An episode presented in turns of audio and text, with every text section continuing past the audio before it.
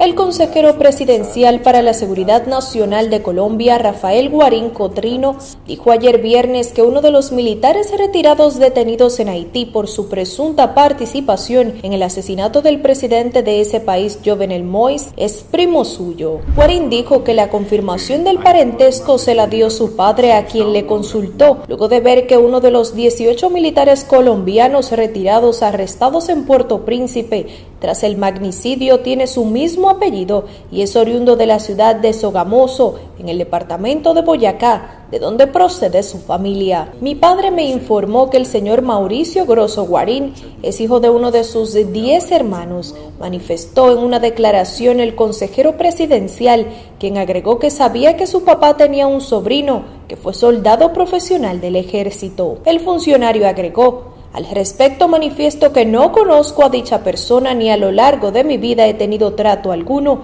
ni siquiera en el plano familiar. Sin embargo, en la lista de detenidos divulgada por la policía de Haití y confirmada por las autoridades colombianas, no aparece el nombre de Mauricio Grosso Guarín, sino el ex soldado profesional Manuel Antonio Grosso Guarín. El presidente haitiano fue asesinado en su residencia la madrugada del miércoles, tras lo cual la policía haitiana capturó en Puerto Príncipe a 18 colombianos, de los cuales al menos 13 son militares retirados del ejército entre el 2018 y 2020 por su presunta participación en el magnicidio, mientras que otros dos murieron en un enfrentamiento con las fuerzas del orden. El consejero Guarín agregó en los organismos de justicia deben adelantar la investigación y determinar las responsabilidades que correspondan y que quienes cometieron el abominable homicidio del presidente Jovenel Mois deben responder ante la justicia con las mayores sanciones a las que haya lugar. El gobierno colombiano ofreció este viernes colaboración y apoyo total al de Haití para descubrir quién está detrás del magnicidio y el presidente Iván Duque ordenó el envío de una comisión investigadora para ayudar a encontrar la verdad sobre los autores materiales e intelectuales